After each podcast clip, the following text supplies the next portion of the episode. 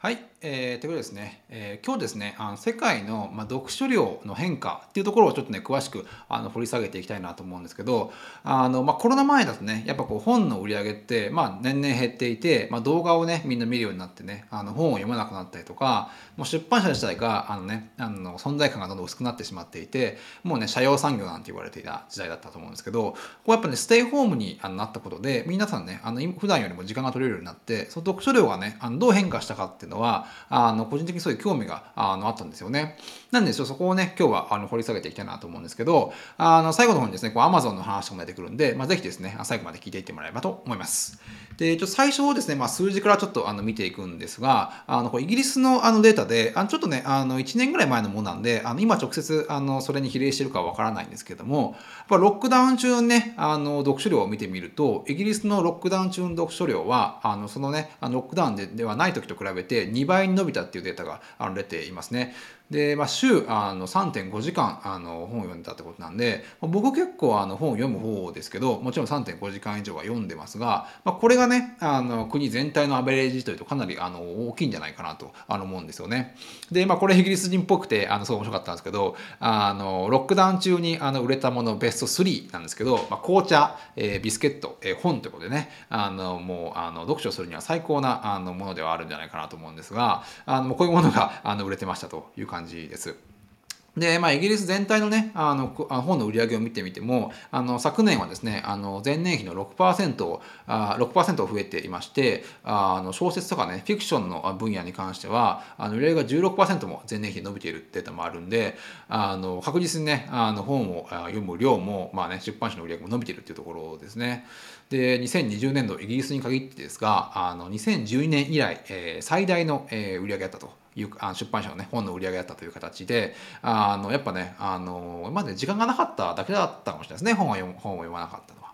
で、まあ、次ですね、あのカナダのデータをあの見ていくんですが、これもちょっとね、あの1年ぐらい前にあの取ったあのオンラインのね、カナダのインタビューなんですけれども、えー、58%のカナダ人が、まあ、以前よりね、あのコロナ前よりもあの本を読むようになっていたというデータもありますし、スウェーデンに限っては、あの2021年の最初の6ヶ月の、えー、本の売り上げが過去最大になったというデータがあったり、あのこれはアメリカの、えー、メディア、えー、アメリカのメディアですね、あのパブリッシング、えー、ウィークリーというあのメディアが出しているあのデータですが、あの1358社のあの出版社に、まあ、インタビューをしてあの2021年前半のですねあの売上についてねあの質問をしてるんですね。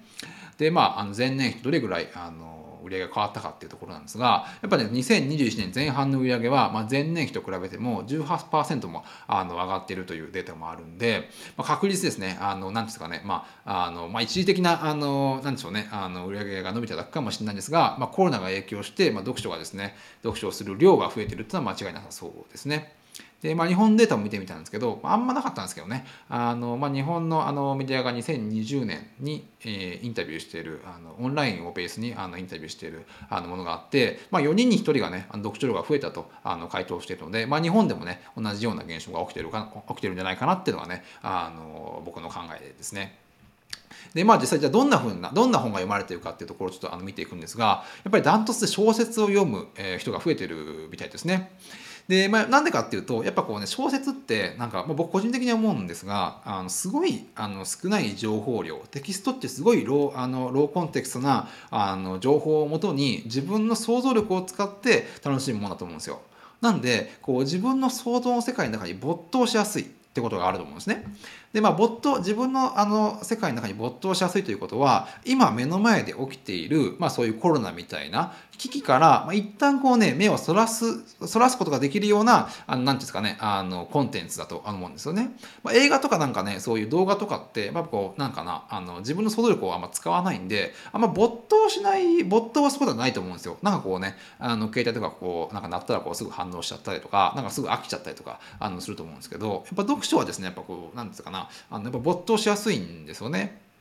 で、まあ、これはあのコロナ前からあの言われたことではあるんですけども、まあ、そういったこうなんかねあのいい意味でもいい意味で、まあ、なんですかねこう精神この本の世界に没頭するっていうことはこうなんでしょうねあの病気を治すことにもこう、ね、使われているっていうこともあったりして特にですねイスラエルではもうこうブック、えー、読書セラピストっていうのがもうなんかね政府公認になっていて結構なりたいあの職業ランキングとかにもかなりねあの入ってるっていうところがあったりとかイギリスとかでもこの政府公認で読書を使ったまあこうね精神的あの病気から治すとか、まあ、実際のねそういうなんですかなんですかなあの病気を治すようなあのセラピーに使われたりするんで実際こうやっぱねコロナっていうあの時期を迎えてやっぱこのねあの読書が持つ力っていうのは再度ねこう見直されてる時期に入ってるんじゃないかなと思うんですよね。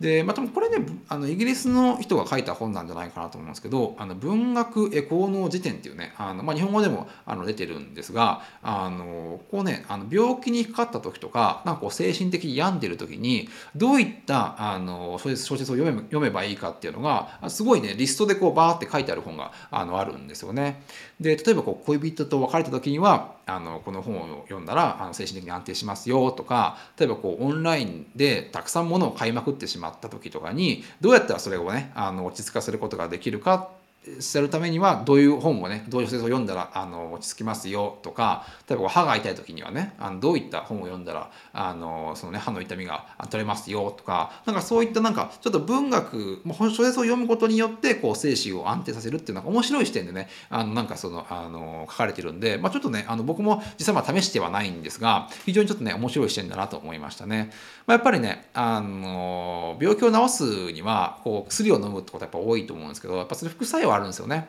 なんでやっぱりこう読書はやっぱ副作用にはほとんどないと思うんで、まあ、目が悪くなるぐらいですかね唯一あるとしたら。なんでやっぱねそういったあのコロナ禍でこう読書量が増えているっていうところでいくとやっぱね一つねそういう読書っていうなんかねあの健康的な面でもねかなり見直され始めるんじゃないかなと思うんですよね。で、まあ、このね、まあ、小説が読まれてってるところに若干付随するんですが、あの世の中で言われるこう大衆小説って言われるんですね。まあ、娯楽、まあ、芸術的な小説というよりは、まあ、娯楽をメインにした小説っていうのは、こうなんかね、こう時代が大きく変わろうとしてる時に、なんかそうどんどんね、良い娯楽という、良い良いこう大衆小説っていうのが生まれてるらしいんですね。例えば過去を遡ってみるとこうフランス革命とかこう産業革命とかこう時代が大きく変わって、まあ、若干なんかね気持ちが不安になるような時にこうやってね新しいこう何て言うんですかなあの小説みたいなのが出てきてなんかこうね人々にこうなんかあの影響しやすいみたいなあのことがあるみたいで例えばこうねあの、まあ、最近です最近もそうなんですが「あの君の名は」っていうね、まあ、ちょっとかなり数年前にあのヒットした映画があると思うんですけど、まあ、その監督ね、まあ、新海さんもねあの東日本大震災にが、まあ、直接ねそれを描いてるわけではないんだけれども、まあ、それれがねその東に日本大震災があったことで、まあ、このねあの映画を作ろうと思ったとか、まあ、これは映画なんですけど、まあ、実際は小説もあったりするんですけど、まあ、コンテンツをこう作ろうと思ったとか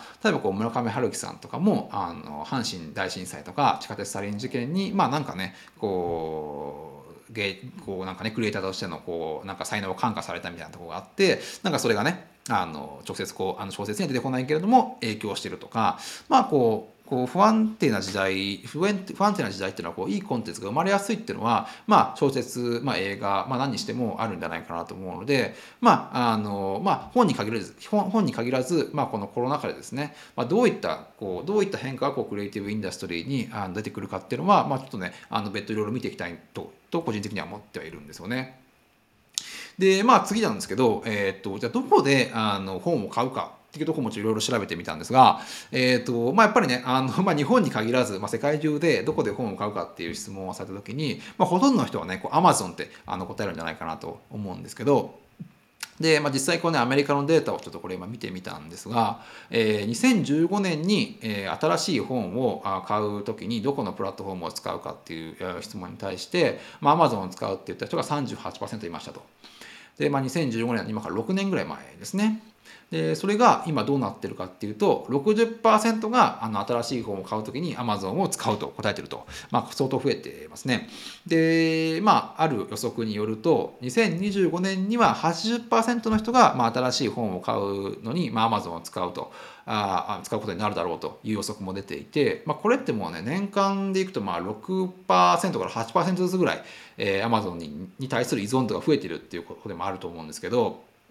まあね、あのやっぱアマゾンって便,、まあ、まあ便利っていうのはもうあのそのその通りなんですがやっぱこうねあの依存しすぎるとやっぱりねいろいろ問題が出てくるっていうのは、まあ、あの後々お話しするんですが僕も感じているところがあのあって。でアマゾンがね、まあ、25年ぐらい前にあの、まあ、最初はですねあの世界一の本屋になるといってあのオンラインのねオンラインで本を売る、まあ、事業から始めたわけですけれどもそこからだんだんこうですねあの徐々にあのオンラインシフトが世の中に始まってきてまあアマゾン自体がですねもう Kindle に対応しない企業にペナルティを与えてどんどんこうね ebook 化っていうのを進めてたんですね。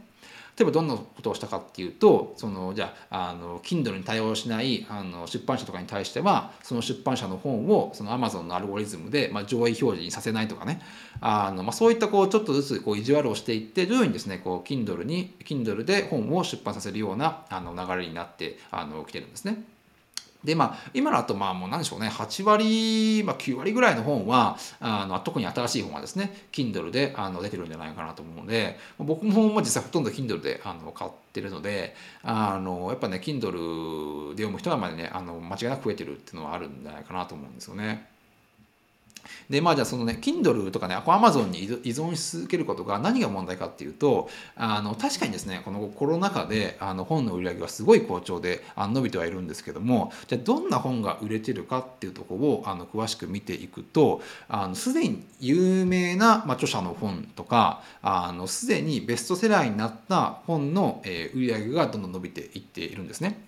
で、まあ、それは何でこういうことが起きるかっていうと、まあ、僕らはこうアマゾンであの本を買えば買うほどそのアマゾンがまあ売りたい本とかあの出版社が、まあ、例えばこうプロモーションアマゾンアマゾン上でプロモーションをかけて、まあ、プッシュしたい本とかっていうのがどんどんこうおすすめとかに出てくるわけですね。でまあこうそれをまあちょこちょこちょこちょこあのこうユーザーが買うことによってあのそういうベストセラーの売り上げがさらにどんどんあの上がっていくってことになると思うんですね。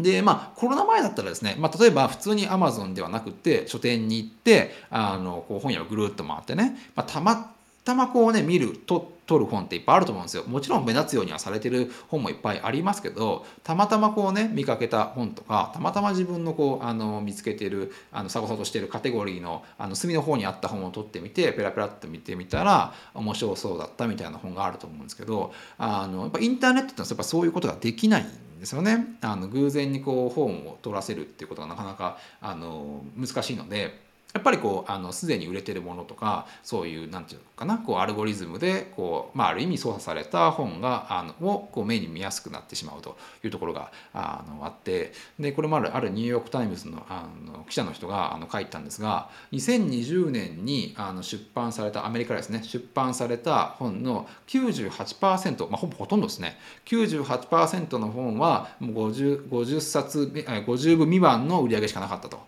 いうことを言ってるんで、まあ、まあほとんどトップ2%に、まあ、売り上げ等々が全部ねあの集中してるっていう、まあ、ある意味二極化みたいなのがやっぱりこうねあのできてしまっているっていうところでまあなんていうねこうあのやっぱりそうこうなってくるとやっぱバランスを取んないとやっぱりねあのいけないんじゃないかっていう動きもねあの結構出てくるところがあってでやっぱりただこうあのローカルのあの本屋とかっていうのはやっぱりデジタル化にほとんど対応できていないんですよね。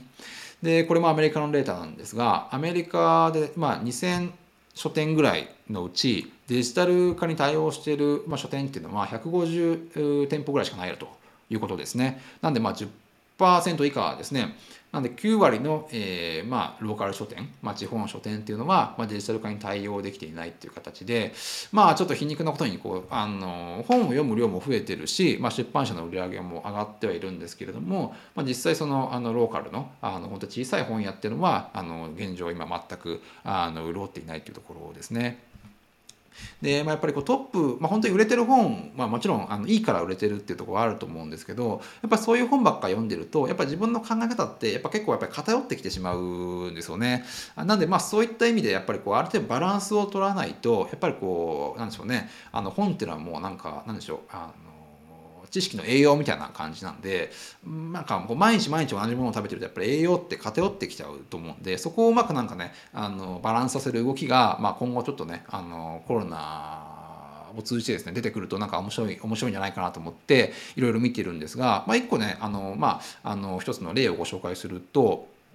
あのブックショップ .org っていうねあのサイトがあって、まあ、このサイトはですねあの Amazon で本を買わない、まあ、ムーブメントを一つあの作ってるサイトではあるんですけども、まあ、これは何かっていうとあの、ままあ、地方あ、ま、地方の、まあ、ローカルストアで売っている本を、まあ、オンラインで売る、まあ、あの動きを助けてるあのサイトっていうことですね。まあ、あのいろいろ多分そのあのそのこのサイトとあの地方のオンラインえー、あ地方の書店が契約をしてあの、まあ、オンラインでそのあの地方の、えー、小さな書店の本を売るってことだと思うんですけど今ですね、まあ、あのコロナ禍でこれが一気にこうあのバーッと伸び始めていて、まあ、って言ってもアマゾンに比べたらもう全然比べ物にはならないんですけど。まあ、今ですね、1ヶ月でやっと6億円のあの売り上げを上げて、まあ、年間に今60億円のあの、まあ、このブブックショップ .org の売り上げを今作れているっていう状況らしいですね。まあ、これだけでもアメリカではトップ10の書店に入るぐらいのレベルの大きさらしいので、あのまだまだ全然 Amazon には及ばないですが、なんかこうやってこういったなんかね、あの Amazon の依存をちょっとでもこうあのなくすような動きが出てくると、まあ、なんかね、こう知識とかね、こう考え方も徐々にこうねあのディストリビュートされて面白い動きになるんじゃないかなとはあの思ってるんですよね。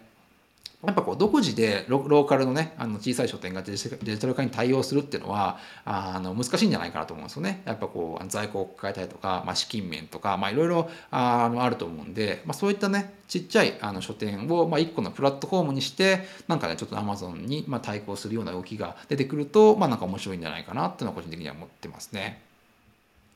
で、まあ、こういったところ以外で、まあ、コロナ禍でどうね、あの読書量がこう変わ、読書の仕方とか変わっているかっていうところの、あの、いくつかちょっとご紹介できればなと思うんですけど、まあ、コロナ禍でね、やっぱセルフ出版っていうのがあの増えてるらしいですね。まあ、これは Amazon にあのどっぷり依存したあの Kindle Direct Publishing っていうのが多分多いんじゃないかなとはあの思うんですけれども、あの、インドってあのあの読書量がやっぱ世界一あの多い国らしいんですが、えー、インドでね、Kindle Direct Publishing っていう自分分であの出版する人が、まあ、このコロナ禍で2倍に増えてるっていうのがあのあるみたいですね。まあ、やっぱみんなみんな時間ができるからあのなんかね本でも書いてみようとは思うんですかね。まあ、実際僕もあのこのコロナ禍であの本当にこの Kindle Direct Publishing を使ってあの一冊ねあの今本を書いてちょうど今出来上がったところなんですけど、うん、まあやっぱこういった動きもね徐々に増えていくんじゃないかなと思いますし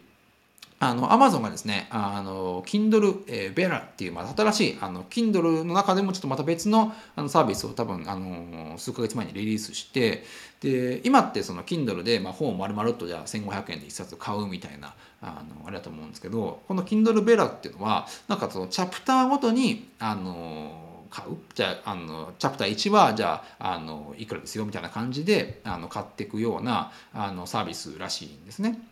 で、まあ、これもこれちょっと面白いんじゃないかなと思っていてやっぱりこうなかなか言ってもねあの本一冊中身今分かんない時点であの全部買うってなるとちょっとリスクなんであの、まあ、第一章だけ買って面白ければ、まあ、次の章も買うみたいな流れになってくると、まあ、こう作家の、まあ、こう資金源っていう意味でもあのかなりあのなんですかね少し安定する動きも出てくるんじゃないかなと思うんで、まあ、これもなんかね Kindle ダイレクトパブリッシングといいますか個人出版の流れに、まあ、あのうまく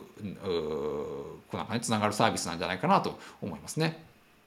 で、まあ、あとオーディオブックもやっぱりこうコロナ禍でかなり伸びてるみたいですね。えーまあ、イギリスでですねあの、まあ、このコロナコロナを通じて初めてオーディオブックを使ったっていう人は、まあ、48%もあの増えてるっていうデータもあってイギリス人のねあの読書の良さの3割がすでにあのオーディオブックになってるなんていうあのことも聞きますからやっぱもともとなんかあのなんでしょうねあのオーディオブックって普通の紙のブックのおまけみたいな感じな立ち位置だったかもしれないんですけどやっぱこうねあのなんですかね、まあ、僕も月に23冊はあのオーディオブックで本をあの読みますがこうなんかね洗い物してる時とかなんか部屋掃除してる時とかあのかなりあの聞いていくとまあなんか普通になんか月に23冊の小説を読めてしまうので、まあ、非常に確かに今後あのなんかすごい使い勝手がいいあのものになるんじゃないかなと思うんですよね。で、まあ、イギリスとかだと普通のあの図書館とかでもあの公共の図書館とかでもなんかアプリを通じてもオーディオブックをレンタルできるみたいなあのサービスもあるらしいので、まあ、今後ね多分こうどう広がっていくかはなんかすごいねあの興味深いところですね。はい、えーとですね、今日はこんなところなんですが、まだね、この読書の仕方っていうのはね、あのどんどんね、コロナ禍で変わっていくものだと思うんで、あのまたね、新しい概念が出てきたら、ぜひですね、またあのコンテンツ作ってあの配信できればなと思うんで、えー、どうぞよろしくお願いします。